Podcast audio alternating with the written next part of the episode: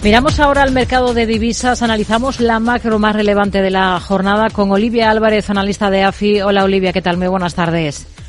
Hola Rocío, buenas tardes. Hemos escuchado esta jornada, en estas últimas horas, al gobernador del Banco de Inglaterra ante el Comité del Tesoro de la Cámara de los Comunes en Reino Unido y ha dicho cosas como que las apuestas de recortes de tipos para este año no son descabelladas. ¿Con qué se queda de, de su mensaje? Porque justo esto parece bastante llamativo, ¿no?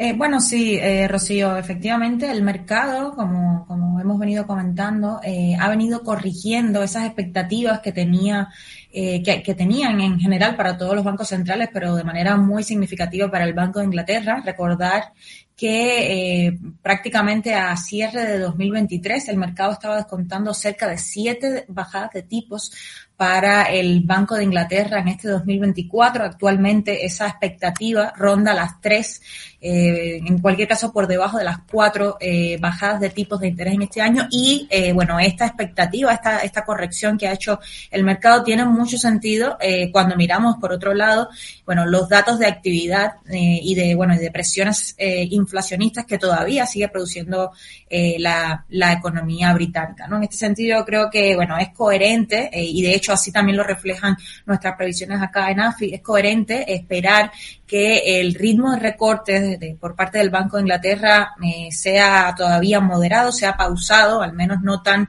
eh, acelerado como el mercado lo descontaba hace apenas unas semanas, eh, a tono con bueno, una, una economía que todavía no muestra eh, señales muy severas, digamos, de moderación y, que por tanto advierte de cautela por parte de las autoridades monetarias. Hmm. Estamos muy pendientes de Reino Unido. Hoy hemos tenido decisión en China. ¿Qué le parece esa decisión que ha tomado su Banco Popular de rebajar en 25 puntos básicos desde el 4,2 hasta el 3,95% la tasa referencial para créditos hipotecarios? Es el tipo de interés de referencia eh, para muchos bancos a la hora de marcar esos precios de sus préstamos eh, hipotecarios. Se esperaba una decisión de este tipo, pero eh, la cuantía menor, porque han sido 25 puntos básicos y se esperaban unos 15 muestra de la preocupación de Pekín por el mercado inmobiliario, entendemos, ¿no?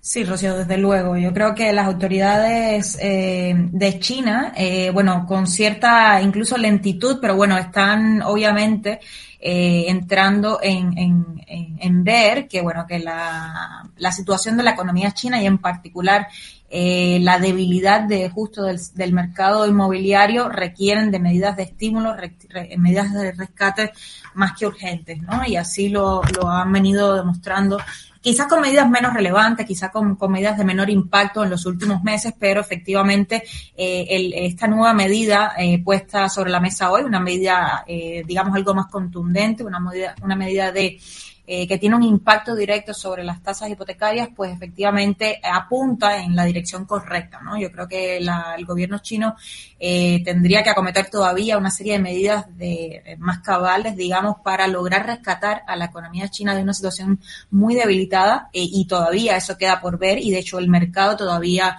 eh, lo, pone en duda, ¿no? En cualquier caso, bueno, esto es una medida muy decisiva, una medida muy contundente en, en, relación, obviamente, a las expectativas del mercado, pero eh, aún así, Rocío, eh, nos cuestionamos cuán efectiva puede llegar a ser, ¿no? Y esto tiene mucho que ver con eh, lo también debilitada que está la confianza del consumidor, la, confianza del consumidor medio chino, que no logra ver una situación de repunte significativa de su economía y por tanto se refugia en el ahorro, ¿no? Se refugia en el ahorro y eso lo previene de hacer eh, inversiones de, eh, bueno, decisiones, acometer decisiones de consumo, inversión significativas para reanimar a la economía. En este sentido, bueno, quedará por esperar y yo creo que en, en eh, o sea, sin acompañarse de otras medidas de calado eh, también importantes, esta medida en sí, eh, aisladamente podría tener realmente poco efecto en devolver a la, economía china cierto dinamismo. Hmm.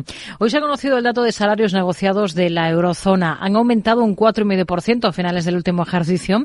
Este dato alivia en parte esos temores de que el aumento de los salarios pueda sostener la inflación por encima del objetivo del Banco Central Europeo en el tiempo, porque en el trimestre anterior el crecimiento salarial en la eurozona mmm, alcanzaba el 4,7%. Vemos esa moderación en la última parte del ejercicio al 4,5%. Hasta ¿Hasta qué punto es positivo esto? Bueno, Rocío, efectivamente, ¿no? Eh, los datos muestran que al menos esa, al menos el pico de, la serie, al menos en estos últimos trimestres, se ha alcanzado y mm, lo que queda por delante y así también lo ponen de manifiesto otros indicadores eh, adelantados de actividad de la, de la zona euro, eh, podría ser una, una en, en, sentido de moderación, ¿no? Yo creo que esto, en cualquier caso, es una buena noticia para el Banco Central Europeo y esos esfuerzos por, bueno, reinar sobre la inflación que se han estado cometiendo en el último año, ¿no? Eh, yo creo que es un buen dato, mm, apunta en la dirección correcta, pero todavía no olvidar de que es un dato de crecimiento salarial elevado, ¿no? Y esto va a tono también con, eh, bueno, aquellas métricas de inflación específicamente en eh, segmentos mm, de más particulares de servicios o de inflación subyacente que dan al traste con eh, bueno, todavía presiones inflacionistas elevadas en la zona euro, ¿no? Con lo cual, bueno, el, dato lo tomaría con, cautela, tampoco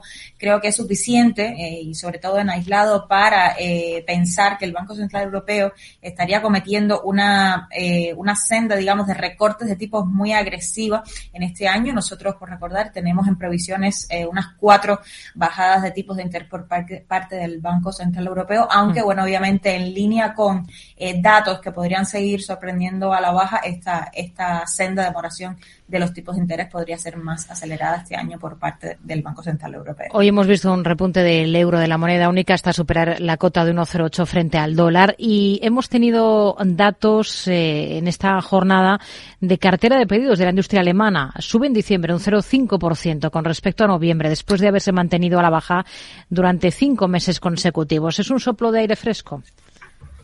Bueno, Rocío, yo creo que sí, ¿no? Y en otros eh, episodios hemos estado mm, comentando nuestra visión de que lo peor para la economía europea ha quedado atrás, ¿no? Y yo creo que eso ha quedado reflejado muy claro en las encuestas de confianza, tanto de consumidores como de eh, empresarios, que, bueno, ven hacia adelante un, un entorno, digamos, algo más favorable para eh, la actividad europea. En cualquier caso, esto tiene mucho que ver eh, con dos cosas. Una es la situación de deterioro, de contracción muy particular, especialmente en la, en la industria alemana, eh, bueno, que realmente dejaba poco, poco margen de, de, de empeorar y por otra parte, eh, también, y algo que está muy presente en estas expectativas de mejora de la situación hacia adelante, es justamente la expectativa de recortes de tipos de interés, ¿no? Y esto, bueno, de cara a, sobre todo al sector industrial, ha venido como también una señal de alivio en lo que puede ser la actividad